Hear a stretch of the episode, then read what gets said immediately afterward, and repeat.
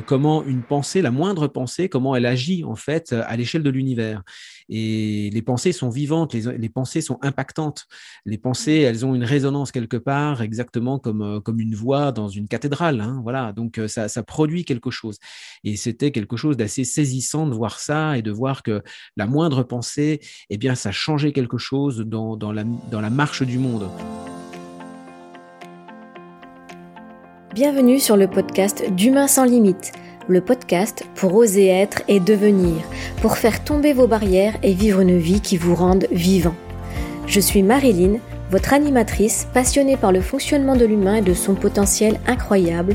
Je reçois chaque semaine un invité que je qualifie de sans limite pour partager avec vous son histoire, comment il a dépassé ses propres limites pour que vous puissiez vous en inspirer et avancer à votre tour.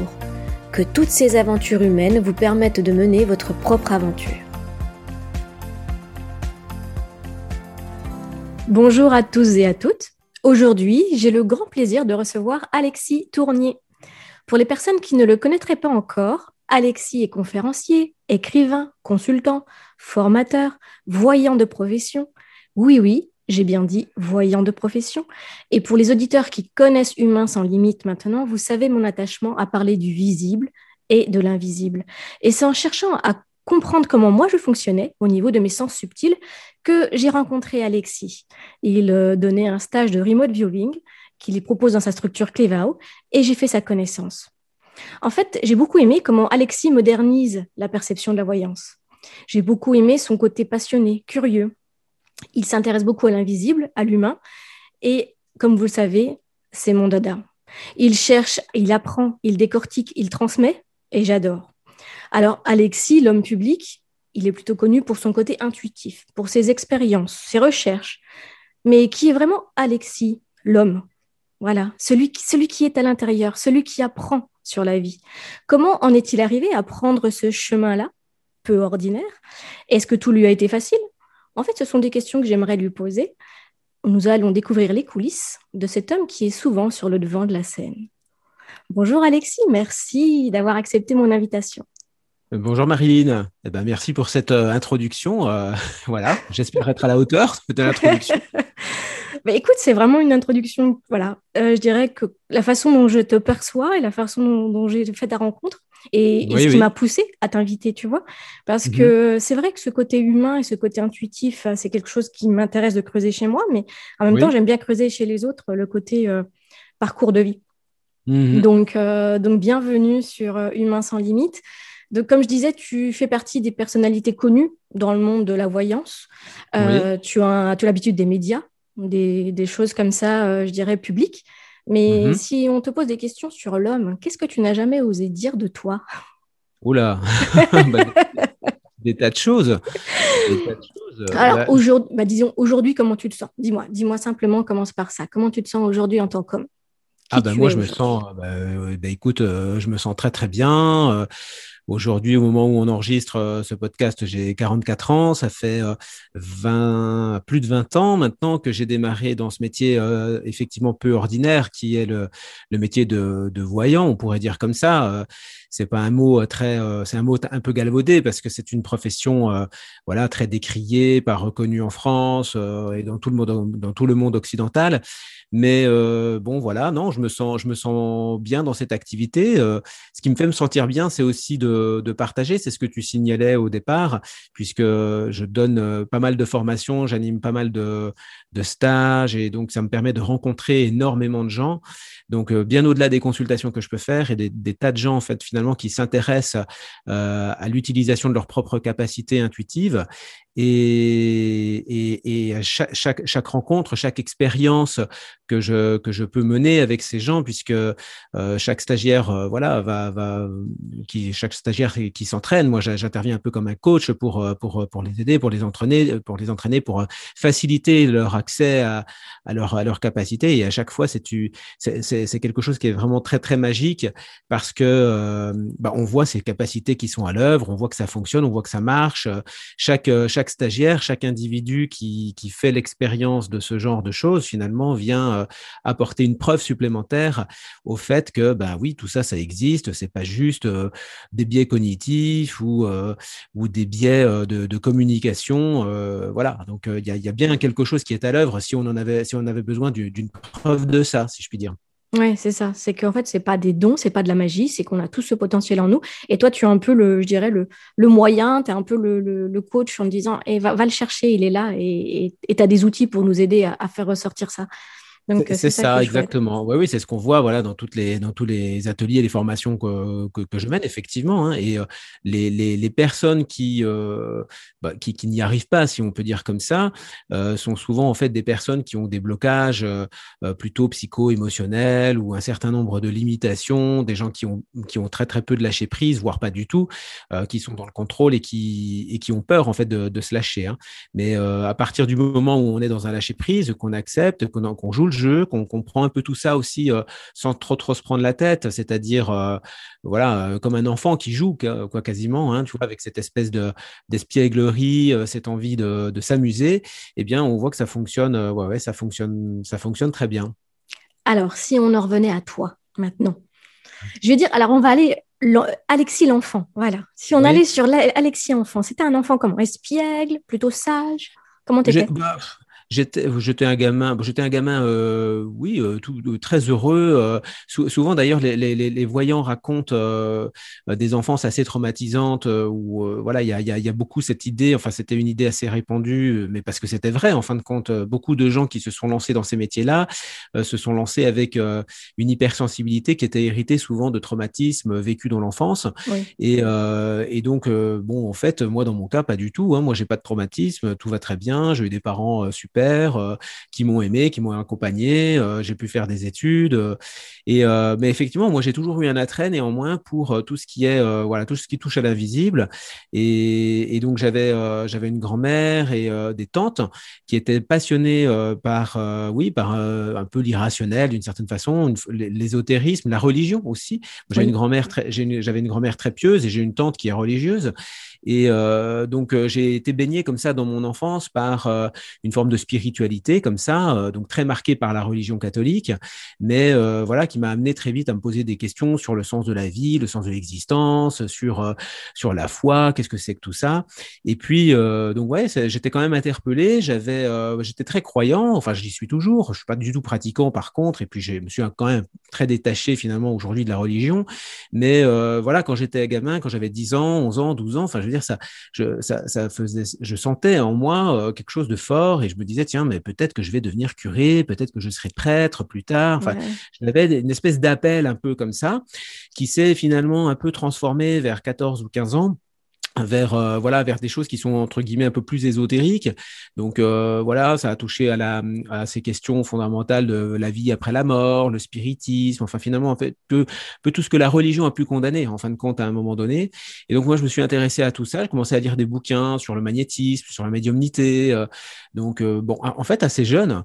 Et au fur et à mesure que je lisais ces livres là euh, eh bien, euh, j'ai commencé à vivre des expériences euh, avec des, des phénomènes qu'on pourrait dire des, des voilà des, des, expériences anomales, comme on aime bien les appeler maintenant, mmh. voilà, comme, comme des anomalies, et, et donc qui m'amenaient à, bah, à, sentir des choses, à savoir des choses à l'avance que normalement je n'aurais pas dû savoir, enfin des choses toutes bêtes hein, de la vie quotidienne, hein, savoir mettons que tel prof allait être absent, savoir qu'on allait tomber sur tel type d'examen, qu'il y aurait une interrogation écrite ce jour-là euh, dans telle matière, enfin, des choses comme ça, voilà, quand on est collégien ou lycéen, c'est assez utile quelquefois, mais euh, je sentais plein de choses un peu comme ça, et euh, puis des choses des fois plus graves aussi, mais en même temps, j'y prêtais pas plus attention que ça, j'avais un peu cette sensation, c'était pour moi assez naturel, c'était pas quelque chose que je vivais comme une extravagance ou quoi, et puis voilà, donc...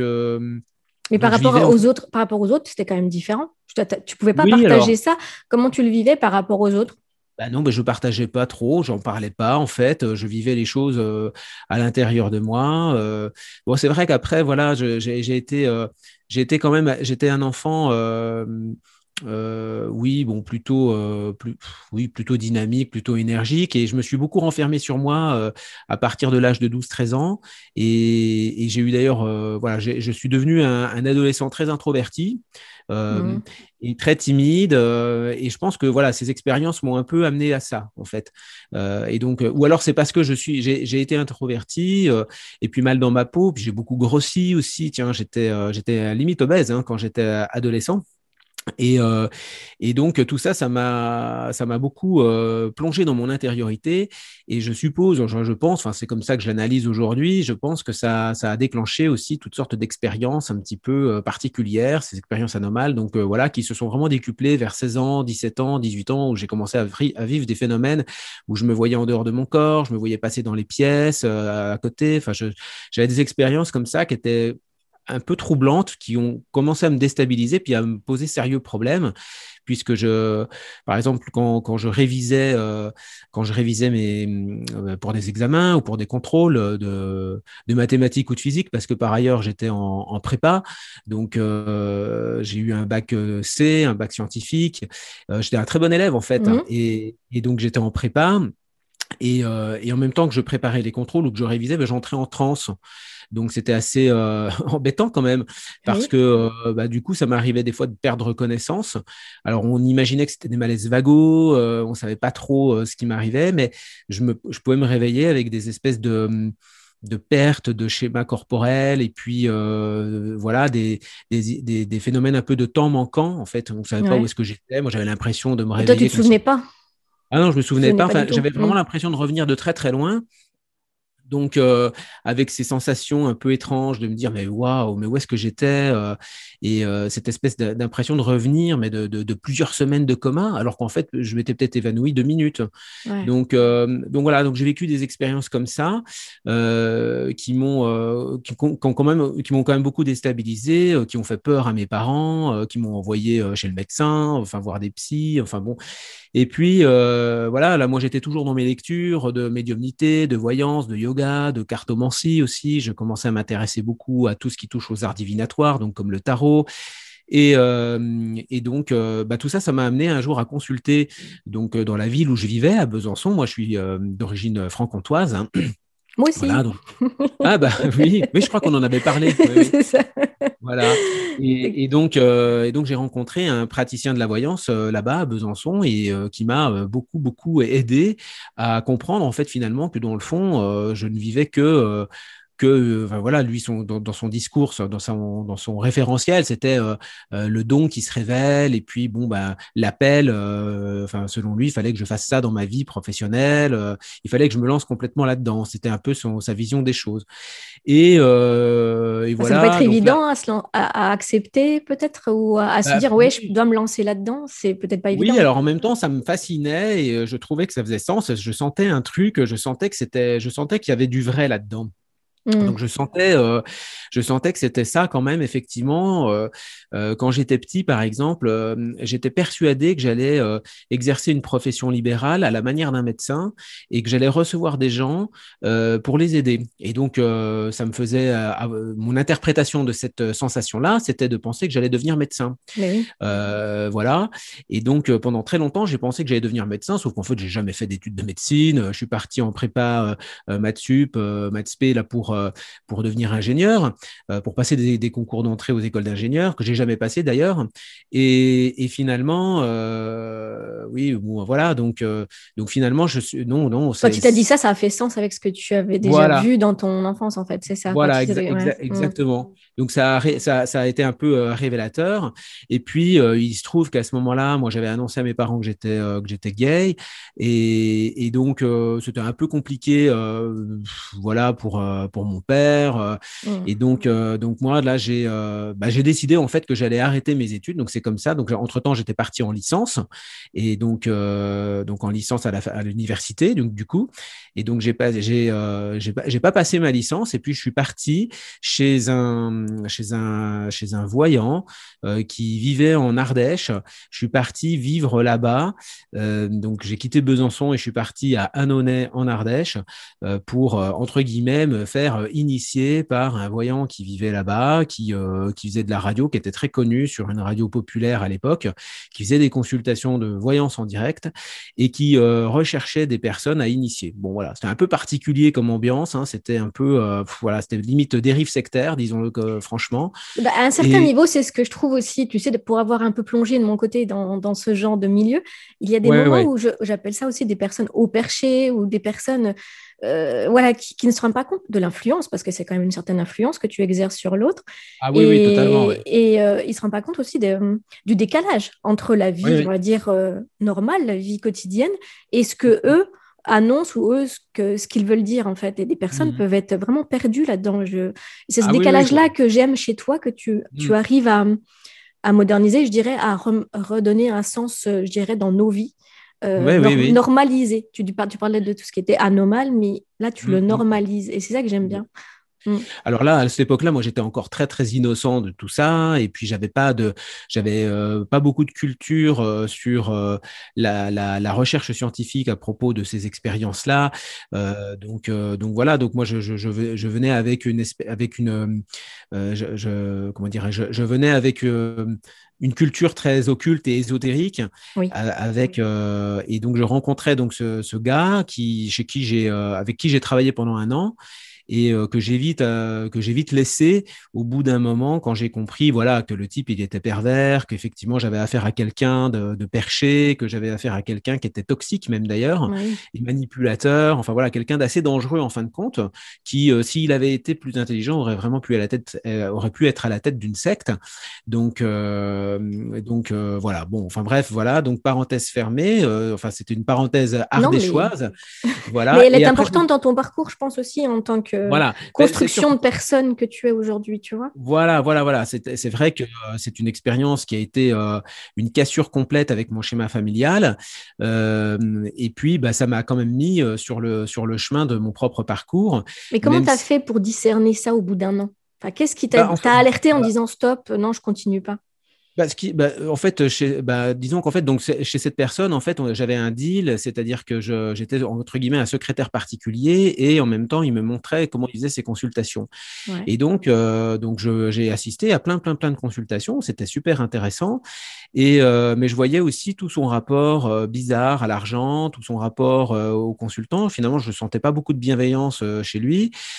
puis on voyait en fait dans sa manière de fonctionner avec l'argent quelque chose d'assez enfin voilà, d'assez, d'assez, vénal, ouais, un peu vénal, etc. Voilà, c'était quelqu'un aussi qui déclarait pas tout, du tout, du tout au fisc. Hein. il a eu des problèmes d'ailleurs plus tard. Et bon, enfin voilà, donc c'était et puis bon, euh, voilà, il animait des séminaires aussi qui étaient un peu perchés. Euh, bon, donc c'était euh, donc c'est ça en fait qui m'a fait ouvrir les yeux. Ce qui, ce qui m'a fait ouvrir les yeux surtout, c'est que euh, voilà, lui, il cherchait à, à, développer donc des activités de, de, stage, de développement personnel. Et moi, quand je, quand donc euh, donc on avait fait des plaquettes, etc. Et moi, j'allais à la rencontre d'associations euh, locales euh, sur Saint-Étienne, puisque Saint-Étienne c'est pas loin de l'Ardèche. J'allais à Saint-Étienne, j'allais à Lyon aussi, qui est pas loin. J'allais à Valence. Et donc, bah, j'allais rencontrer des gens qui étaient un peu dans le milieu du développement personnel. Et tous ces gens-là, en fait, me enfin, le connaissait en fait un peu plus ou moins et en fait m'ont dit d'être extrêmement vigilant parce que mmh. bah voilà en fait le type il était connu plus ou moins comme quelqu'un qui n'était pas du tout euh, sain quoi en fait hein, pas sain mmh. d'esprit. Mmh. Donc moi j'ai ouvert les yeux petit à petit puis je me suis rendu compte en effet euh, bah, c'est assez curieux parce que c'est comme si en voyant faire en le voyant faire ses consultations en le voyant dans son rapport à ses clients c'est comme si je me disais mais c'est drôle comment il fait parce que moi si je devais le faire je ferais pas comme ça. Donc euh, donc ça m'a beaucoup servi de contre-exemple on pourrait presque dire. Donc, euh, et en fait, euh, ben, euh, voilà, au bout de quelques, au, bout de quelques mois, enfin voilà, quelques mois avant finalement de, de, partir j'ai commencé à faire des consultations. Et pour ça d'ailleurs il m'a beaucoup aidé. En fait il m'a encouragé à me lancer etc donc pour ça il a été voilà très efficace et très ça a été une, une, très bonne rencontre on peut dire à ce sur ce, à ce titre Et donc, ça m'a ça m'a encouragé à me lancer. Mais c'est vrai qu'après, j'ai commencé à faire des consultations qui n'avaient rien à voir avec ce que lui m'avait montré. et donc, Bon, voilà, donc du coup, ça a créé une espèce de, schisme, là, une, rupture. Et, euh, et, moi, j'ai pris mon envol, en fait, euh, tout seul, quoi. Enfin, il y avait quelque chose qui, a, qui allait plus. vite. voilà, il voulait aussi que je lui donne de l'argent. Euh, il voulait que, que, je lui donne 50% de mes recettes. Enfin, ah c'était un mmh. peu, voilà, c'était bizarre. Enfin, c'était un rapport qui était malsain. Hein, donc, euh, bon, voilà. donc, moi, je me suis après euh, euh, évadé, on peut dire presque ça comme ça, parce que ça n'a pas été très évident. Hein, ça s'est fini quand même à la police, hein, cette affaire. Et, et, et, donc, moi, je, je, me suis installé à Lyon. Et puis, pourquoi je me suis installé à Lyon? Bah Parce qu'en fait, j'avais une, j'avais décroché en fait une émission de consultation en direct sur une radio locale qui s'appelle Impact FM et sur laquelle j'avais commencé finalement à travailler. Et donc, euh, bon, ben voilà, je commençais à me faire des clients comme ça, quoi. Hein. Donc, ça, c'était euh, c'était avant les années 2000. Hein. donc, ça commence à dater. mais non, mais non. Et puis, tu as, commencé à, voilà, as commencé à développer ton activité et tu as toujours continué euh, là-dedans. Il n'y a jamais eu de, de mauvaises surprises, il n'y a jamais eu mm. de, de moments où tu as douté? Ah ben, les premières années, ça a été quand même euh, dur en fait, parce que bon, j'étais tout jeune, euh, j'avais finalement quoi, 20, euh, 21 ans quand je me suis lancé comme ça. Je faisais des consultations en direct à la radio. Moi, j'étais mort de trouille de parler à la radio. je sortais de ma de mon adolescence où j'avais été donc introverti, donc il fallait comme ça maintenant que je me lance à parler en public. Il y avait, d'après leurs statistiques, il y avait 30, 40 000 auditeurs par heure en fait, donc ça fait quand même. C'est impressionnant. Oui, c'est impressionnant. Alors après, c'était une radio locale, c'était pas du tout une radio nationale, mais je sais pas comment j'aurais fait si ça avait été une radio nationale. Bon, bref, donc, euh, bah, du coup, ça s'est fait quand même. Et puis, j'ai pris confiance en moi. Et puis, euh, et puis ça m'a amené euh, voilà, du, du monde. il se trouve que voilà, les gens aimaient bien mon, style, ce que je pouvais raconter, ce que je pouvais dire. Et ça m'a voilà, construit un petit peu ma clientèle. Ça a commencé à me faire connaître sur la région de Lyon. Et puis, après, bah, c'est toujours pareil. J'ai eu affaire à des gens qui sont venus me tester, qui ont écrit des articles de presse dans des guides locaux. Hein, en fait, des guides à Lyon, il y a un guide qui est très connu qui s'appelle Le Petit Paumé. Et donc, euh, Le Petit Paumé, c'est un guide qui est fait par une école de commerce. Hein, c'est un truc d'étudiants. Ça existe mmh. depuis 40 ans. C'est une institution. Là-dedans, il, il, euh, répertorie les, euh, bah, les, les, restaurants, les boîtes de nuit, bon, voilà, bon, les coiffeurs. Comme le petit routard, en fait, mais bah, c'est local. Mmh. voilà, mais c'est local, c'est propre à Lyon, c'est fait par des étudiants. C'est un style littéraire particulier. C'est des critiques qui sont un petit peu. Il y a des critiques et elles sont parfois un peu, comment dirais-je, un peu acides. Pinçantes. Et donc, ouais, un peu pinçante, voilà, mais c'est toujours un peu au second degré. Et puis moi, j'ai toujours eu des bonnes critiques là-dedans. Donc à chaque fois que tous les ans, ils sont venus me tester, voilà, peut-être à l'exception d'une fois où euh, le gars, euh, je sais pas, il avait été peut-être un peu sceptique. Mais euh, sinon, globalement, voilà, ça, ça m'a amené énormément, énormément de gens. Voilà, donc euh, c'est comme ça qu'après, voilà, après, ça a été, euh, ça a été lancé. Mais on va dire quand même que les cinq, six premières années, Internet n'était pas du tout comme maintenant, hein, évidemment. Il n'y avait pas de réseau social, il n'y avait pas de, il y avait rien en fait. Hein, donc, donc c'était, on se faisait pas du tout connaître en faisant des lives sur YouTube, par exemple. Donc parce que ça n'existait pas, hein, tout simplement. Ah, voilà, on parle d'un. C'est quand ça commence à devenir une vieille époque. Euh, mais, surtout que le média, le média, que ce soit vidéo ou son, euh, se développe vraiment très très très vite par ah rapport euh, au moment où ça n'existait pas, le moment où ça a commencé. ça prend des proportions et à une vitesse hallucinante. Quoi. C'est, ah bah, on a l'impression de prendre en un an dix ans quoi, à chaque fois dans, dans la progression. Ah oui, oui, c'est évident. Après, en, tant que personne, quelle, est, quelle a été ta plus grande peur? Quel a été ton, plus grand obstacle? Bah, mon plus grand obstacle, euh, qu'est-ce que c'est en fait euh, Je ne sais pas trop. je, euh, Tu veux pas le dire en fait, c'est ça? Non, non, hein. c'est non, non, non. je, réfléchis. En plus, je savais que tu allais me poser la question, mais j'ai pas de. Je je, je, je, je, bah, je vois pas en fait. Tu t'es jamais senti confronté, tu sais, à, une, à quelque chose où tu avais du mal à avancer, comme on parle d'humain de, sans limite et te, te dire euh, ah mais là il y a quelque chose qui coince je sais pas comment m'y prendre et que tu as réussi finalement mais que ça bah, t'a posé question bah, je pense qu'en fait les plus gros obstacles que j'ai eu c'est des obstacles qui sont dressés par moi-même en fait hein. mais oui. Euh, et donc euh, les, les, plus grosses difficultés que j'ai pu avoir, c'est plutôt lié finalement à, mes, à, mes, à mon manque d'assurance, mon manque de confiance et voilà, à mes peurs finalement, mes peurs de mes peurs de pas y arriver, mes peurs, mes peurs financières aussi en fait, parce que j'ai voilà, c'est quand on fait un travail comme ça qui repose finalement sur son talent, c'est un peu comme les comédiens quoi, qui doivent jouer sur scène. Il y a un côté similaire d'ailleurs mmh. avec ce, ce, genre de métier-là. Et donc, il faut être bon à chaque fois, à chaque consultation, exactement mmh. comme un comédien qui monte sur scène. Il n'a pas le droit d'avoir ses problèmes avec lui à ce moment-là. Voilà, les gens sont venus le voir jouer. moi, j'ai des clients qui viennent me voir en consultation, donc c'est un peu les, des, des, choses très similaires.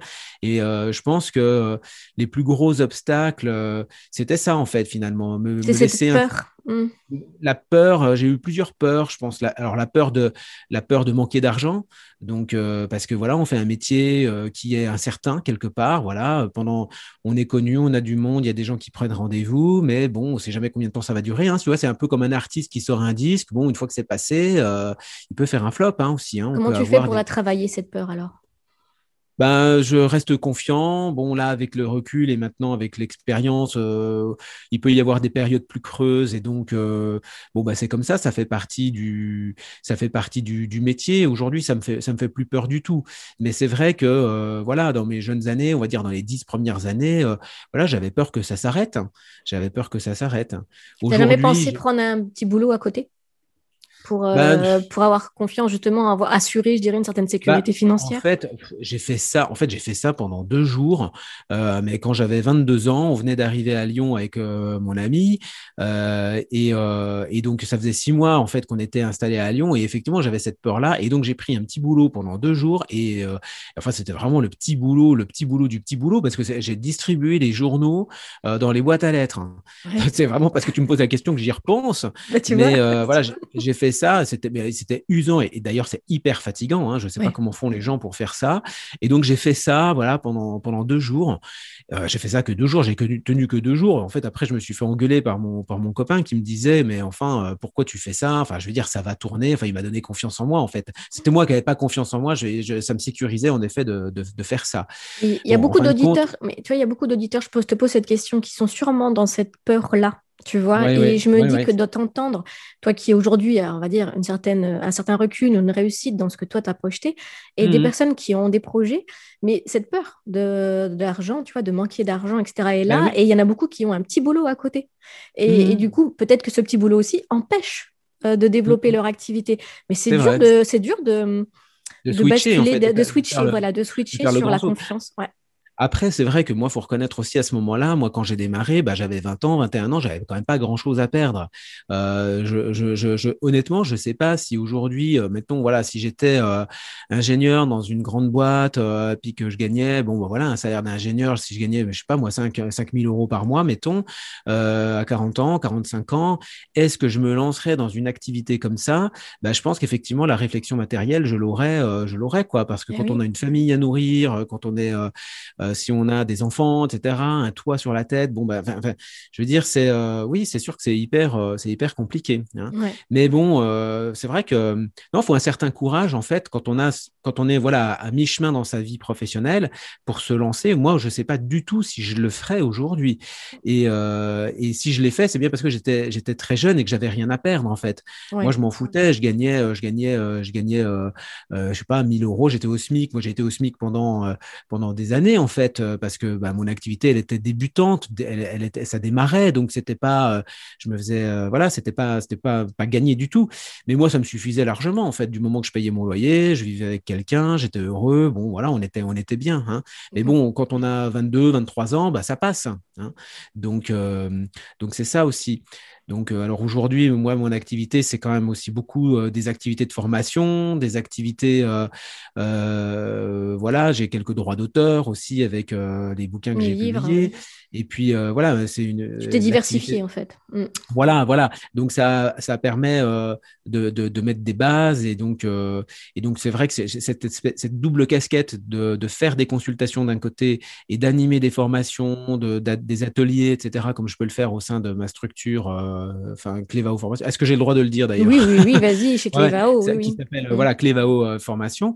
Et eh bien, et eh bien voilà. Donc ça, ça m'a, ça m'a, ça, ça, ça assure mes arrières faire. Et ça, ça aujourd'hui, bon voilà, je suis, je suis tranquillement. Enfin bon, après, ça reste quand même on, peut toujours avoir malgré tout cette, euh, cette peur, tout peut toujours s'arrêter, on peut toujours avoir un problème, on ne sait pas. Euh, bon, enfin voilà, hein, quand on est entrepreneur, on n'est pas. Euh, enfin, à vrai dire, j'en sais rien parce qu'après tout, quand on est salarié, je veux dire, on est soumis aussi à tout un tas d'incertitudes. On peut très bien ne pas garder son boulot, on peut se faire virer, il peut y avoir des plans sociaux. Enfin, Puis là, le contexte s'y prête bien aussi pour bah les personnes avec, avec ce qu'on vit aujourd'hui.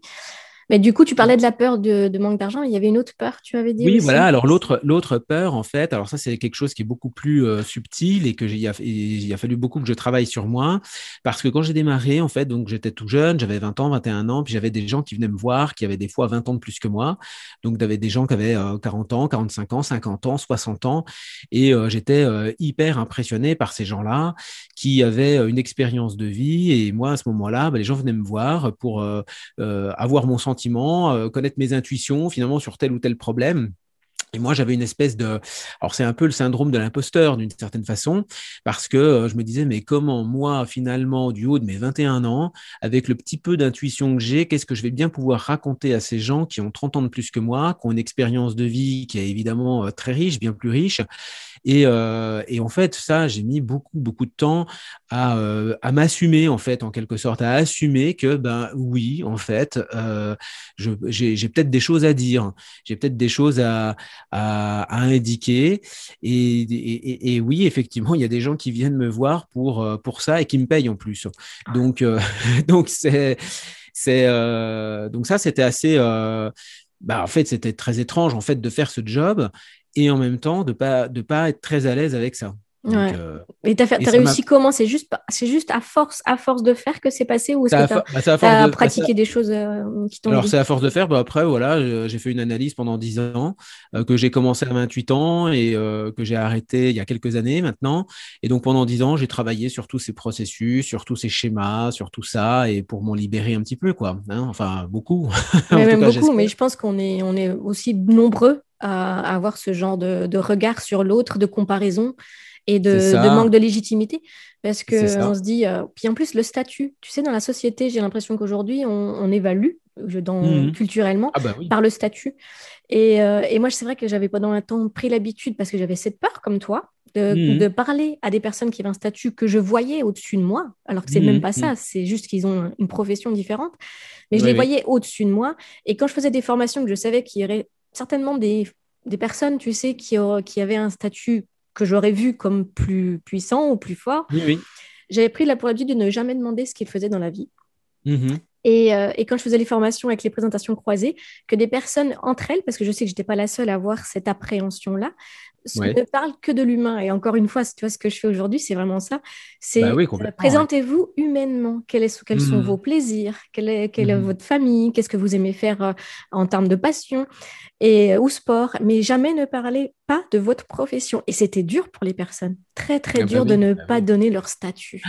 Mais en fin de séance, disaient tous, mais c'est génial parce qu'en fait, j'ai parlé, après, ils savent, tu sais, ah, mais j'ai parlé avec un inspecteur de machin et jamais j'aurais pensé pouvoir parler.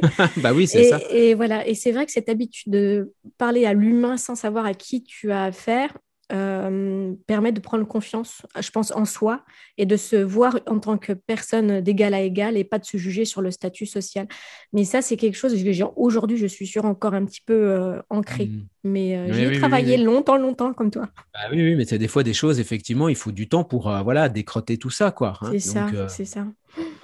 Donc, tu as réussi à la peur de la manque d'argent, peur euh, donc euh, de, du statut, enfin de, ta légitimité là. Voilà, ma euh, propre légitimité, effectivement. Et puis donc voilà, ça peut m'arriver aussi des fois. ça, ça m'arrive encore, hein, des fois quand j'ai des gens qui sont voilà, qui sont peut m'arriver des fois avec des avec des clients qui sont entre guillemets connus et ou qui ont des grosses grosses responsabilités dans des grosses entreprises ou dans des choses comme ça où je me dis bon bah ok bah là tu as, quand même intérêt à pas te gourer. Il y a un enjeu. Et en même temps, il faut se gourer avec personne, si je puis dire. Hein. Donc, euh, donc euh, mais bon, voilà. Donc, c'est un peu ces pressions-là, euh, oui, sur lesquelles j'ai beaucoup buté, en fait. Mm. Donc, Ça fait un peu penser au track de l'artiste, de toute façon, comme tu disais tout à l'heure. Ah bah oui, oui, oui. oui Juste avant la consultation, le petit track d'avant entrée en scène, j'ai mm. ah l'impression que ça fait vraiment penser à ça. C'est ça. Bah, D'ailleurs, en fait, c'est ce que, c'est ce que, c'est ce que j'ai encore dans le fond, finalement, avant chaque consultation, j'ai un peu le trac. Mm. Donc, c'est évidemment pas un trac euh, au point d'aller vomir. Euh, voilà, quand même pas. On n'en est pas là. Mais il y a toujours un truc euh, comme ça. Et c'est ce qui. Oui, oui, c'est ce que. Bah, je crois que c'est plutôt bon signe. Je suis oui, c'est ce que j'allais dire. Je ne sais plus qui, qui disait ça. Je ne sais plus quel auteur disait ça, mais le trac, c'est le talent. Oui, ben c'est ça, c'est Sarah Bernard. Ah, c'est Sarah Bernard, voilà. Quel auteur disait ça, une jeune, euh, une jeune comédienne qui allait monter sur scène avec elle. Je crois qu'elle jouait une pièce euh, ensemble, et puis qui disait, oh, ben, moi, j'ai pas le track du tout. Euh, est-ce que vous avez le track Mademoiselle Bernard, et puis elle dit, ben, oui, j'ai le track, mais moi, je l'ai pas. Et, et, il lui répond, ben, vous aurez du track quand vous aurez du talent. Ben, voilà. Et ben, du coup, c'est rassurant. voilà, c'est pour ça, je me rassure comme ça. Est-ce qu'il y a quelque chose que tu ferais différemment dans ta vie? Si tu regardes en arrière, est-ce qu'il y a quelque chose que tu ferais différemment? Bah, en fait, j'ai quand même un regret. Euh, je ne sais pas si c'est vraiment un regret. En fait, finalement, je me dis que euh, euh, du coup, j'ai arrêté mes études donc au niveau de ma licence de mathématiques. Et en fait, je, aujourd'hui, avec le recul, je, en fait, j'ai toujours un grand intérêt pour les maths et la physique. Euh, moi, je suis abonné à des chaînes YouTube de maths et de physique, hein, par exemple. Hein, tu vois, il y en a qui regardent des tutoriels de cartomancie euh, que, je fabrique, et euh, moi, je regarde des chaînes YouTube de, de, de, maths, de physique, de sciences, enfin toutes sortes de choses comme ça. Et bah, j'aurais en fait finalement adoré aller beaucoup plus loin finalement dans dans mes études de maths et de physique pour, par exemple, ouais, embrasser une carrière dans l'astrophysique puisque ça m'intéresse énormément. J'adore tout ce qui touche au cosmos, euh, l'astronomie, l'astrophysique. Euh, voilà, j'ai euh, j'ai un bon bagage, on va dire, sur tout ça, purement amateur, bien sûr, mais voilà, j'aurais adoré, par exemple, travailler sur des missions spatiales. là, on a un rover qui s'est posé sur la planète Mars. Je, suis absolument fasciné par ça. Les images qu'on a vues là, oui, oui, oui. j'aurais adoré faire partie de ce genre d'équipe-là c'est un peu un regret que j'ai quelque part aujourd'hui. Euh, euh, voilà, ça fait partie de. J'ai des copains qui m'ont déjà dit, bah tu pourrais reprendre tes études, hein, tu pourrais, euh, bon, voilà, mais bon, quand je sais, je sais même plus résoudre une équation du second degré, et ça c'est le programme de première S. Alors franchement, allez, voilà. Ça reviendrait. Après, je sais que par rapport à cet invisible, je m'intéresse aussi beaucoup à tout ce qui est justement la physique quantique. Euh, et du coup, ça, ça rejoint ton centre d'intérêt sur les mathématiques et la physique. On est, ah on est toujours dans les, mêmes, euh, dans les mêmes centres d'intérêt. Tu pourrais aller ah là-dedans, dans tout ce qui est physique quantique, en fait. Bah, oui, oui, bah, tout à fait. Mais c'est vrai que bon, bah, quand, euh, quand je discute avec un physicien, mettons Philippe Guillemant ou Morvan Salaise, qui sont voilà, qui sont très ouverts sur euh, les intrications qu'il peut y avoir justement euh, euh, entre la, la conscience et puis la, la, la, vision du monde physique tel qu'il est et tel que la physique quantique nous le décrit. Ben ouais, ouais je suis content parce que je suis, je suis quand même pas trop trop largué dans ces questions-là et dans ces et dans ces conversations. Donc voilà, moi je suis assez fasciné justement aussi par la, la conception qu'on peut avoir du temps, le temps, le temps qui s'écoule, qui, qui en fait le, le temps c'est le temps ça n'existe pas. Donc c'est voilà, c'est une projection probablement plutôt de on va dire, de notre cerveau, pour faire simple. Mais euh, pour, pour, la conscience, en fait, le temps n'existe pas. Et donc, euh, donc, ça pose plein de questions fondamentales sur euh, le, sur le, bah, voilà, sur le fonctionnement du monde, sur, sur nous, notre, notre place dans cet espace-temps là, avec ce temps qui donne l'impression de s'écouler. Et, J'ai regardé hier une petite vidéo aussi sur justement aussi l'influence de l'ADN ou l'influence de, de, de, notre présence euh, physique sur ben, l'environnement et, le fait que l'ADN ou nos émotions, les émotions jouent sur nos ADN et notre ADN mhm. joue sur notre environnement et qu'on laisse une trace, euh, tu vois, on laisse une trace euh, partout où on va. Bah oui, et, tout est relié. Et, voilà, tout est relié et, qu'il n'y avait pas non plus d'espace-temps. Parce que mhm. sur deux personnes qui étaient à 600 km, 600 km l'un de l'autre, euh, les mmh mêmes émotions, les mêmes traces euh, mmh pouvaient, pouvaient être mesurées. Mais je regardais ça avec une passion. Euh, et donc, tu vois, l'ADN, enfin l'émotion, l'ADN qui est dans, vraiment dans l'humain tel que l'on est, mmh l'espace-temps, et, puis, et puis cette influence qu'on a sur le monde, sur le quantique, les vibrations, les fréquences. Enfin, hier, je me suis inondée de vidéos là-dessus et je trouve ça passionnant. Et, vu ton intérêt, et la numérologie aussi, du coup, parce que tout ce qui est son, tout ce qui est numéro, maths, etc., aussi, on ont, cet impact et, font partie de nous, en fait. Et, mhm. j'adore ça. Et je me dis, bah ouais, tu pourrais aussi aller là-dedans et développer là-dedans. Oui, ben oui, oui, oui, tout à fait. Non, mais c'est vrai, hein, effectivement. On peut des fois, voilà, comment dirais-je, voilà, relier les, les, bouts de la corde, quoi, en quelque sorte. Hein, voilà, comme ça. C'est ça que j'ai. Moi, c'est comme ça que je, vois les choses. C'est pouvoir vraiment faire l'invisible et le visible et pouvoir le relier avec ben, des explications scientifiques. Mmh qu'on connaît aujourd'hui, même si on ne connaît pas tout mhm. aujourd'hui, mais dont mhm. on a la mesure aujourd'hui. Et, euh, toi, ton expertise, elle n'est peut-être pas au niveau des professeurs et ah bah, astrophysiciens que tu connais, mais ton expertise, elle est toujours au-delà euh, des personnes euh, voilà, comme moi, comme d'autres personnes qui auront envie d'en savoir un peu plus et de manière pédagogique, parce que tu as une manière, j'allais dire, de transformer euh, ce qui paraît inaccessible en, en, accessible. Enfin, je sais pas, tu as une mmh. façon de, de une pédagogie qui est très abordable et on pourrait mmh. peut-être mieux comprbre si Alexis, bah, Alexis nous disait les choses que euh, un, grand scientifique, astrophysicien noyé dans ce vocabulaire. Mmh. Mais bon, c'est intéressant ce que tu dis parce qu'effectivement, ça fait partie de quelques réflexions que j'ai en effet pour, euh, pour mon évolution professionnelle plus tard. j'adore faire des consultations, j'adore faire des formations, mais effectivement, peut-être un peu élargir le, spectre de mes, de mes, interventions, quitte à m'entourer effectivement avec de, vrais experts euh, et, et, parler de sujets finalement un petit peu moins nichés que, que ceux duquel je parle habituellement, qui sont vraiment autour de, des arts divinatoires, de la pratique de la voyance, etc. Puisque je suis euh, voilà là-dedans quand même aujourd'hui. J'adore ça. Hein, c'est une vraie passion. Mais, euh, mais voilà, donc tu vois, en termes de regrets, j'aurais, puisque c'était ça la question aussi, oui, ça. j'aurais J'aurais adoré aussi euh, faire des études de philo. Euh, mmh. Donc, euh, et, et, donc, bon, bah voilà. Alors, j'étais complètement nul en philosophie. J'ai eu 5, 5 sur 20 au bac, tu vois. Donc, c'était vraiment pour te dire, ben, voilà. Heureusement que j'ai eu 18 en maths, hein, pour le coup. Mais, vraiment, j'étais complètement, complètement paumé, perdu. J'avais aucune maturité, en fait, à ces époques-là. Et donc, et aujourd'hui, voilà, j'aime beaucoup, beaucoup lire sur ces sujets-là. Là où euh, le problème que j'ai, c'est que j'ai pas beaucoup de mémoire. Alors ça, c'est emmerdant parce que je suis obligé de lire plusieurs fois la même chose pour le retenir. Donc, euh, donc voilà. Donc ça, ça faut l'écrire. Euh, Moi, en écrivant, ça rentre mieux. mais je sais pas si tu écris, mais Si, bah si, il faudrait, il faudrait. Donc voilà. Et puis un autre regret, bah, c'est celui finalement de. J'aurais bien voulu aussi faire du sport à haut niveau. Donc en tout cas, voilà. Enfin, enfin, faire du sport à haut niveau ou en tout cas euh, avoir le temps et l'énergie de voilà de pouvoir faire euh, euh, de pouvoir peut-être même monter des expéditions sportives voilà parce que j'adore ça et, d'ailleurs tu as fait Colanta oui, voilà. Bah, du coup, on, parle de sport et on parle, tu vois, de, on va dire, d'expérience physique. Bah, cette aventure Colanta, je pense qu'elle elle est bah, liée voilà, à alors ça, c'est là bah, c'est en fait euh, moi quand je me suis inscrit à ça, bah, c'est effectivement une réponse euh, que j'ai trouvée à ce moment-là pour euh, cette espèce de, de désir de l'extrême. J'adore en fait voilà ces notions de repousser ses limites, la repousser ses limites et repousser ses limites physiques par exemple.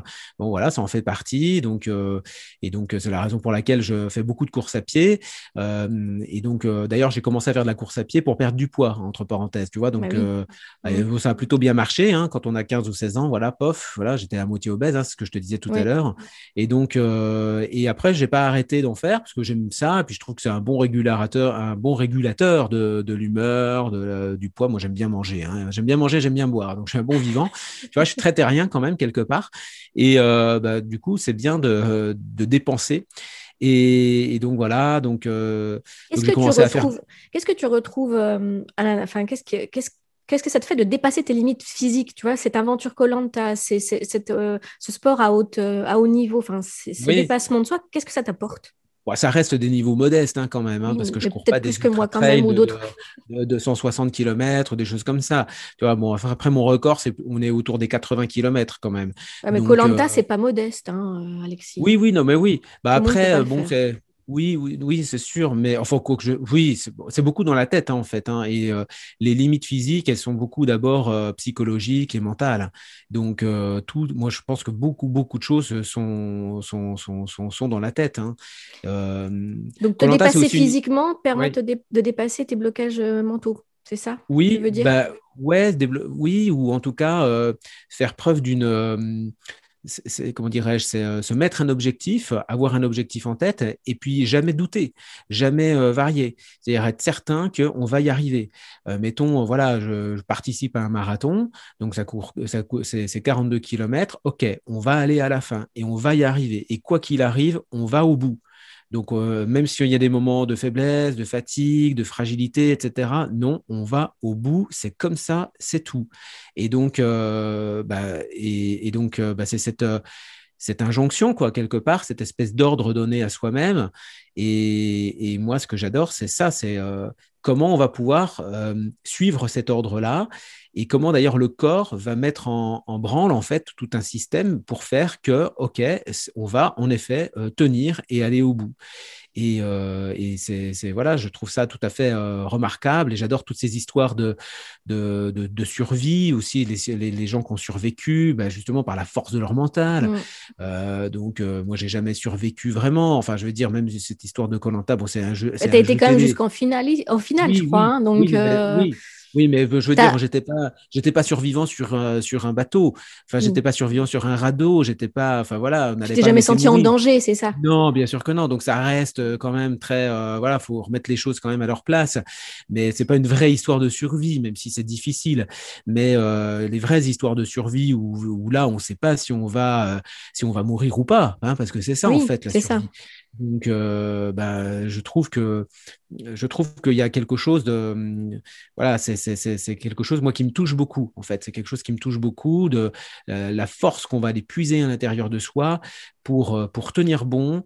il y a une forme d'intuition qu'on va s'en sortir et d'ailleurs on ne sait pas trop dans quel sens ça va. Est-ce qu'on a l'intuition qu'on va s'en sortir ou alors est-ce qu'on est tellement convaincu qu'on va s'en sortir que finalement on provoque le fait qu'on va s'en sortir? Donc et quelque part c'est tout ça qui me moi, je trouve ça tout à fait fascinant. Voilà, mmh. c'est fascinant de voir comment euh, le corps peut puiser des ressources, euh, euh, enfin voilà, accomplir des exploits physiques. on voit parfois voilà des histoires comme ça de gens qui ont déplacé des, des charges extrêmement lourdes pour pouvoir sauver, par exemple, un enfant coincé par une voiture. Hein. donc la voiture, bon, on peut pas la bouger, sauf que si vous avez la mère de famille, elle soulève la voiture, elle, elle, la déplace de quelques centimètres pour enlever la jambe de son fils. Donc il y a plein d'histoires de ce genre en fait. Hein. je ne sais plus exactement l'anecdote, mais il y a plein de trucs de cet ordre. Voilà, euh, comment à un moment donné euh, on va, euh, comment on va accepter de se couper un membre parce qu'on est coincé en fait. Et donc, enfin, c'est hallucinant. Bon voilà, mm. je trouve ça hallucinant et, je suis fasciné en fait par voilà ces, ces expériences là. quelque part, j'aimerais bien en vivre une et quelque part, j'en ai vécu une artificiellement en m'inscrivant à ce jeu. Mais euh, voilà, et quelque part, c'est un petit peu ça que je recherche dans, dans, dans, dans, mes, dans mes courses, euh, quand je fais des courses, euh, quand je cours des, des, petits ultramarathons, des, des trails, des choses comme ça. Voilà. Mmh. On voit que l'esprit et le corps chez toi sont, sont, deux choses qui sont très importantes et alignées, et que le dépassement de l'un fait le dépassement de l'autre. Et, je pense que c'est quelque chose d'important aussi pour les auditeurs de, se rendre compte de ça. C'est pas que, que, je travaille mon intuition euh, par une perception mentale ou je travaille. Mm-hmm. Euh, non, il y a le corps à entretenir et il y a aussi cette euh, détermination à avoir cette foi. C'est une foi en fait. Je vais y arriver. Ah c'est une foi. C'est ça, c'est ça. Et puis le fait d'y arriver aussi, eh ben, c'est quelque chose qui donne beaucoup confiance en soi. Euh, c'est quelque chose, moi, qui m'a beaucoup aidé le jour où j'ai euh, réussi à courir mon premier marathon. Donc j'avais quoi, 23, 24 ans. Eh ben, en fait, j'ai été très très fier. Euh, et quelque part, il y a un peu cette, cette notion aussi qui peut le plus, peut le moins. C'est-à-dire mmh. qu'après tout, courir un marathon, bon, c'est vrai que c'est quand même difficile. Et bah, si on a réussi à faire ça, on veut bien réussir à faire d'autres choses qui sont quelque part plus simples. C'est-à-dire finalement m'asseoir sur une chaise et parler à quelqu'un qui vient me voir pendant une heure, même si la personne elle m'intimide un petit peu, bon bah en fait euh, je vais quand même bien y arriver. Je veux dire c'est pas la mer à boire et c'est plus facile finalement que courir 42 km sans s'arrêter. Donc euh, c'est ça relativise beaucoup de choses. Voilà, ça permet de relativiser les mmh. choses. Ça permet de mmh. relativiser les choses bien au-delà de se sentir bien dans son corps, de sécréter des endomorphines qui font du bien à l'humeur, etc. ouais, ça, fait, ça joue sur les deux, sur le corps et la tête. Voilà, exactement. Bon, alors maintenant, avec tout ton recul, là, toute cette vie passée, que dirais-tu à, à l'Alexis de 20 ans? Si tu te bah, rencontrais à 20 ans, tu lui dirais quoi à ce jeune bah, homme? Bah, je lui dirais finalement quand même de, continuer en fait. Moi, je, je lui dirais, bah, vas-y, continue, vas-y, fais-le, fais ça, suis, suis ce que tu as envie de faire là. Voilà, je lui dirais ça. Parce que finalement, je regrette pas du tout en fait hein, d'être, d'avoir fait tout ce que j'ai fait. Le, je, je, je, je, suis très content en fait de mon parcours et de la situation dans laquelle je suis aujourd'hui. J'aurais bien voulu juste avoir plus de temps pour, euh, par exemple, oui, continuer finalement un master de, de maths ou de physique, faire un doctorat d'astrophysique. Je, trouverais ça euh, génial. Bon, après, voilà. Est-ce que ça t'aurait aidé dans ce que tu as fait? Peut-être pas, mais ça t'aurait permis, toi, peut-être de. Bah, j'aurais été plus... j'aurais peut-être pu après euh, euh, basculer du côté de la recherche scientifique, mais plutôt en tant que chercheur, en tant que, voilà, vraiment vrai scientifique, euh, et faire des recherches sur la nature de la conscience, mener plein de recherches sur, le, voilà, sur la voyance, l'intuition, comment tout ça, ça marche, comment tout ça, ça fonctionne. En fait, plutôt que d'être euh, sujet d'expérience. C'est ce que j'allais dire, tu étais plutôt expérimenteur, toi. Es plutôt, ouais. Mm. J'étais un peu le rat de laboratoire, et au lieu d'être le rat, bah, j'aurais été peut-être du côté finalement des chercheurs qui manipulent le rat. Donc, et on aurait encore une fois bouclé la boucle. Donc, parce tu peux encore le faire, vas-y Alexis, tu es jeune, tu peux encore le faire. ouais, ouais, ouais. Mais euh, bon, voilà, donc euh, non, non, ça, je, je, à l'Alexis plus jeune, je lui dirais, ben non, vas-y, continue, euh, voilà, fais ça, fais-le. Non, non, j'ai pas de.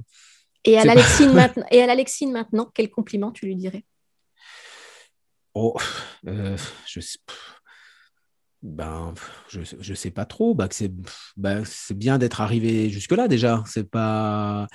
C'est finalement. Euh, en fait, c'est ce que me disent euh, voilà, mes quelques amis, ou après tout, finalement, il y a une espèce de fierté, effectivement, dont je n'ai pas vraiment conscience, mais finalement, je fais un métier qui n'est pas vraiment un métier. C'est-à-dire que quelque part, voilà, le métier de voyant, c'est pas. Euh, enfin c'est très mal reconnu, c'est euh, c'est pas vraiment un métier dans le sens où il n'y a pas de diplôme, il n'y a pas de formation officielle, il n'y a rien d'officiel qui permet d'établir ce que c'est qu'un voyant, un médium, un cartomancien, voilà. Donc tout ça, et donc finalement, bah, après tout, je me suis lancé là-dedans de manière un peu improvisée, enfin pas improvisée, mais bon voilà, c'était un peu euh, olé olé quoi quand même. Hein. Mes parents ils ont cru que j'entrais dans une secte, euh, et puis c'était pas facile. Euh, pendant cinq ans, bon bah c'était quand même dur financièrement.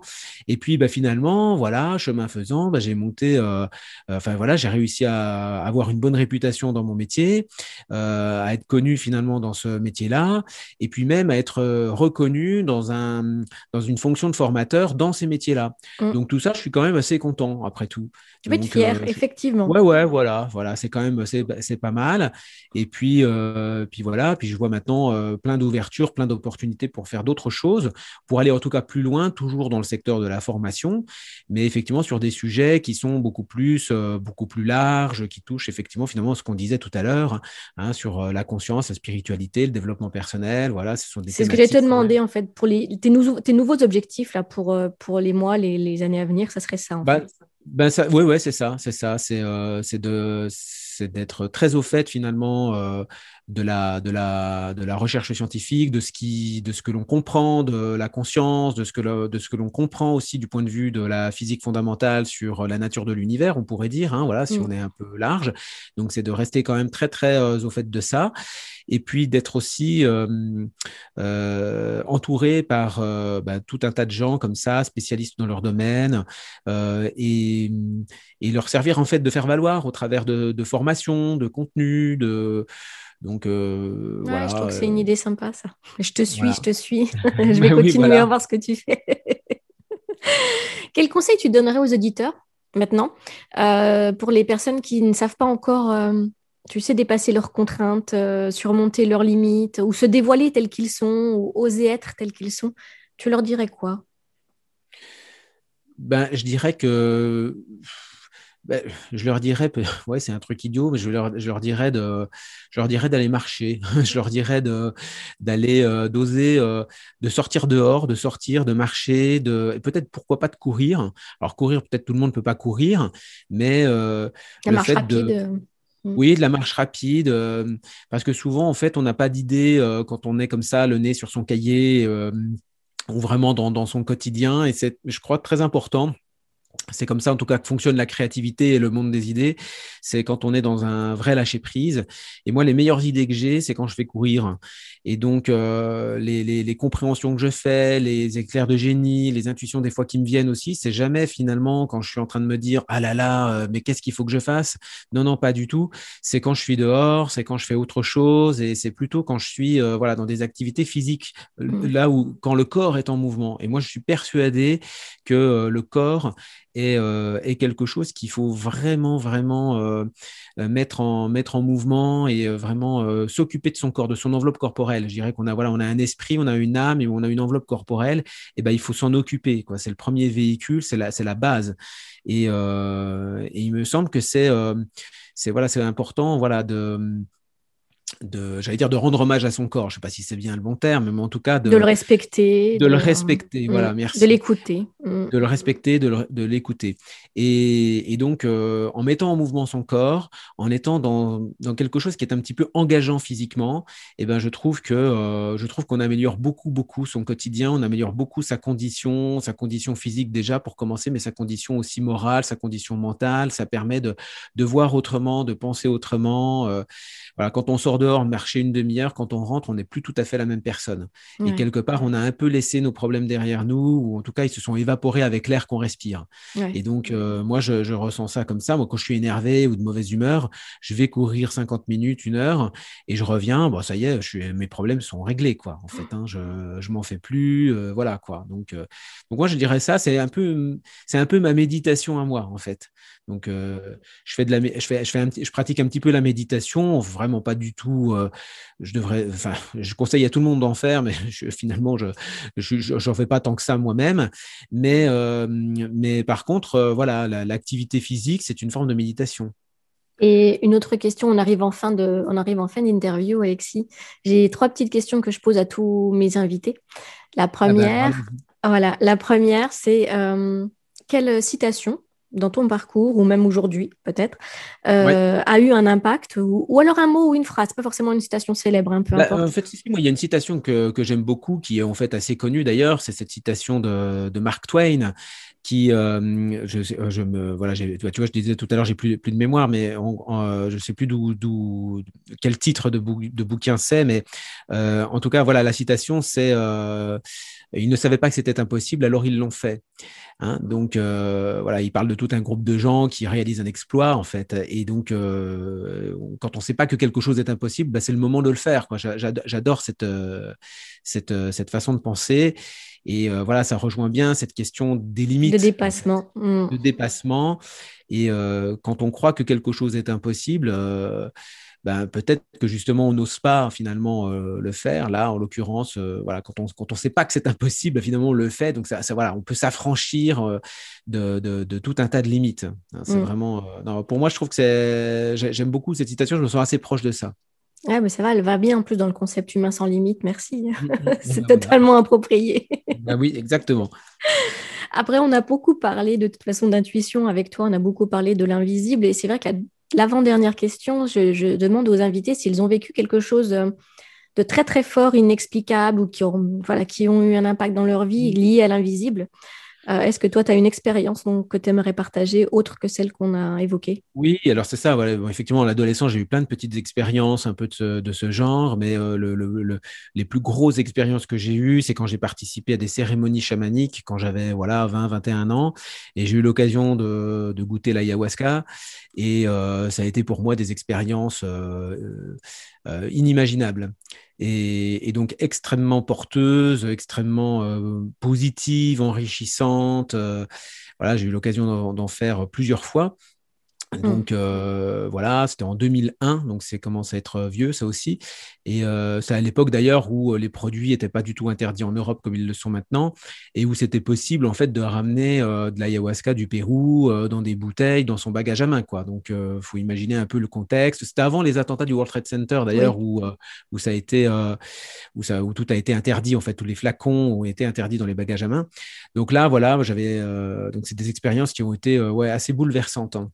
C'était des expériences de vie euh, prémonitoires ou de, de liens, bah, euh, de communication avec l'invisible? C'était quel, quel type bah, d'expérience? ça m'a, ben c'est, euh, bah, Tu sais, quand tu prends de l'ayahuasca, tu, tu, tu, te retrouves un peu, c'est comme Alice au pays des merveilles qui rentre, qui voit l'envers du décor en fait. Moi, j'ai vraiment eu cette sensation de voir comment en fait le monde ça fonctionne et donc de comment mes pensées fonctionnent, qui je suis, etc. Mais qui sont tous les autres et voilà, j'ai vraiment eu l'impression de rentrer dans les coulisses du monde dans, dans, dans, les coulisses du monde et de, de, découvrir toute la, toute la gigantesque machinerie, si on peut dire comme ça, toute la gigantesque mécanique qui se trouve là derrière. Et la chose la plus saisissante que je voyais dans ces expériences, puisque c'est des expériences, certains disent c'est des expériences un peu hallucinatoires. C'est vrai qu'on a, on a beaucoup d'images, on a beaucoup de, de, contacts, en fait, même aussi. moi, j'ai eu la sensation d'être en contact avec une intelligence qui n'était pas humaine du tout et qui me, qui m'a enseigné, qui m'a montré tout un tas de choses, à la fois l'histoire de la Terre, mon histoire à moi, l'histoire de ma famille, mais aussi l'histoire du monde, du cosmos, d'où ça vient, enfin bon, enfin voilà, des choses, des choses d'ailleurs dont on ramène très très peu de souvenirs. C'est ce que j'ai te hein. demandé si tu te souvenais. Euh, j'ai mmh. écrit après moi sur ça, euh, sur un carnet, enfin sur, euh, enfin sur un document Word plus exactement, parce que voilà. Et, et, et donc pour garder une mémoire de tout ça, mais c'est très très c'est très ténu en fait le souvenir qu'on a. C'est un peu comme quand on essaie de se souvenir d'un rêve. Mmh.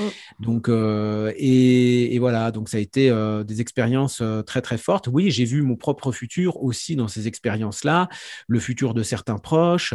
Euh, j'ai été entre guillemets averti de certaines choses. Enfin voilà, c'était euh, gigantesque, gigantesque. J'y pense tous les jours. Ah oui, donc, donc ça t'a marqué, ça t'a impacté, ah oui, ça t'a marqué ah bah fortement. Ah, oui, oui, c'est sûr, c'est mm. sûr, c'est sûr. Ah Alors du coup, ça me ramène à ma dernière question. J'ai une baguette magique et euh, tu deviens justement un homme sans limite. Est-ce que quelles seraient tes trois actions prioritaires? Qu'est-ce que tu aurais envie de faire dans ta vie ou dans le monde avec ce pouvoir-là? Bah, c'est euh, qu'est-ce que je pourrais faire? En dépassement de, limite ou euh, autre chose, voilà, en rêve ou je ne sais pas. À devenir un grand astrophysicien peut-être. ouais, pourquoi pas, oui, pourquoi pas. Euh, ouais, faire des découvertes, faire des découvertes fondamentales sur le fonctionnement du monde, sur apporter la preuve de voilà de certaines choses qui sont aujourd'hui que des pures hypothèses, euh, euh, permettre à la recherche sur les capacités euh, intuitives, sur les capacités de la conscience finalement, permettre à la recherche d'avancer, donner des budgets à tout ça. Si j'avais beaucoup de baguettes magiques, voilà, je, je crois que ce serait chouette effectivement d'avoir des labos qui, qui s'intéressent vraiment à ça sur sur les implications de la conscience et sur les interactions qu'une conscience est capable d'avoir avec son environnement. Euh, à la fois, on peut percevoir, on peut aussi agir dessus. Hein. Il y a plein de recherches quand même qui démontrent aujourd'hui, par exemple, que quand on pense très fortement à quelqu'un ou même à une plante, tiens, par exemple, enfin voilà, c'est des expériences qui sont connues. Ça, tu parles, à, euh, tu parles à une plante euh, avec amour, la plante, elle pousse mieux que si tu lui parles pas du tout, ou si tu lui dis qu'elle va mourir, bah, elle, finit par mourir. Enfin, je veux dire, ça, ça a, été déjà prouvé sur l'eau, sur le riz, oui, sur bien sûr. de choses. tout à fait.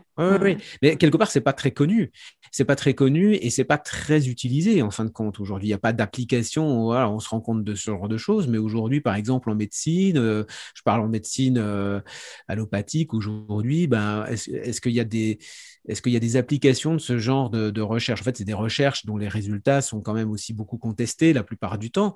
Donc, euh, donc c'est parce que ça dérange, parce qu'on voit pas en fait. Euh, tous les enjeux derrière. Enfin, ça remet en question beaucoup de choses, en fait, quand on commence à réfléchir à ça. Hein. Ça mm. change complètement le paradigme dans lequel on est, où on imagine que tout est séparé. En fait, on se rend compte que, ben non, en fait, les consciences, elles sont euh, unies les unes aux autres, euh, et pas seulement d'humain à humain, c'est les humains avec les animaux, avec les plantes, avec tout ce qui mm. existe, en fin de compte. Mm. Donc, il y a une sorte de conscience comme ça, globale, très forte, et donc, et c'est ça d'ailleurs dans mes expériences d'ayahuasca que je voyais, c'est ça, c'est en fait la, comment une pensée, la moindre pensée, comment elle agit en fait à l'échelle de l'univers. Et les pensées sont vivantes, les, pensées sont impactantes. Les pensées, elles ont une résonance quelque part, exactement comme, euh, comme une voix dans une cathédrale. Hein, voilà, donc euh, ça, ça, produit quelque chose. Et c'était quelque chose d'assez saisissant de voir ça et de voir que la moindre pensée, eh bien, ça changeait quelque chose dans, dans, la, dans la marche du monde. Donc euh, voilà, ça c'était très très inspirant dans ces expériences-là. Et bah, si j'avais une baguette magique, j'aimerais en fait travailler sur la, sur la recherche de ça, en fait. Ouais, ouais. C'est changer et avoir que le monde puisse prendre conscience de ça et puisse l'utiliser dans leur quotidien, en fait, puisse l'approprier. Pour être, euh, Parce que je pense qu'en fait, euh, le, le le, monde peut aller mieux euh, à l'échelle individuelle en fait. C'est-à-dire qu'on va pas changer, on va pas changer les gens, ce sont les gens qui vont se changer. Mais il faut leur donner les outils pour qu'ils y arrivent aussi. Soit le changement que tu veux voir en ce monde. Tu sais, j'aime beaucoup euh, cette phrase de Gandhi et, tout passe par sa propre responsabilité, son, son propre bien-être. Mm. C'est ça, c'est ça. Et en fait, il faut faire beaucoup de pédagogie par rapport à ça. Et je crois qu'on est dans un, on est dans une société qui tend vers ça quand même. Hein. On voit que depuis maintenant voilà une génération, on est en train d'évoluer quand même complètement sur ça. Je pense que ça va vraiment pas s'arrêter et où effectivement les consciences individuelles, elles se, elles se révèlent, elles se réveillent et puis elles se prennent en main. et, donc, et donc voilà, et, et au bout d'un certain nombre de gens qui évoluent, qui avancent, et effectivement, euh, on n'est pas du tout obligé de, de, faire 51 contre 49. Euh, je ne sais plus les statistiques, ce qui disait, enfin, il, y il, y avait des modélisations comme ça qui disaient qu'à partir du moment où un certain, un, groupe suffisant de gens ont changé, bon, en fait, ça entraîne tous les autres. Donc, euh, et en fait, on est sur un ratio qui est peut-être, alors je ne sais pas, là, je dis ça, il faudrait checker hein, les gens regardant, je crois que c'est 10 contre 90 ou quelque chose comme ça. Donc, c'est c'est pas du tout moitié. J'allais dire, est-ce que c'est pas Pareto, le 80-20 par exemple? Non, peut-être je ne sais pas. Je ne sais pas. Je, je... Bah, c'est peut-être effectivement, euh, voilà, on est peut-être sur du 80-20, effectivement, mais je mm. crois que. Je, je, je, ouais, ouais, je sais, je sais plus en fait. C'est à, vérifier. Mm. Bon, on continuera à parler pendant des heures, je crois, Alexis. Ben oui, euh, effectivement. Moi, je suis assez bavard. Voilà, tu me poses une question, je lance, et puis après, euh, voilà. Mais effectivement, le temps passe. Le temps passe. Et, mais je suis sûre que beaucoup d'auditeurs vont avoir beaucoup d'intérêt à, à, écouter ce que tu as pu nous partager. Je mettrai sur la, sur la description du podcast tous les moyens où on peut te contacter, que ce soit euh, sur ta chaîne YouTube, sur euh, Clévao. Enfin voilà, tu, on fera ensemble peut-être le, le, compte rendu, le condensé de tous les moyens de contact pour te suivre et pour tes bah, livres et autres. Et puis, ben, peut-être qu'on aura l'occasion de, refaire des émissions. S'il y a des retours d'auditeurs qui veulent en savoir plus sur l'un ou l'autre des sujets, eh ben euh, je te ferai part aussi de, de leur retour. Mm, mm. Euh, et, de ce qu'ils ont envie encore de partager avec toi. Donc, euh, tu seras encore le bienvenu sur Humain sans eh ben, limite. Eh ben, super, merci Marilyn, merci pour cette euh, conversation et puis bah, bah, à la prochaine. À très bientôt Alexis. Merci, salut. Merci d'avoir écouté ce nouvel épisode d'Humain sans limite. Maintenant, arrêtez-vous un instant et écoutez-vous. Est-ce que cet épisode vous a parlé? Est-ce que cet épisode résonne en vous?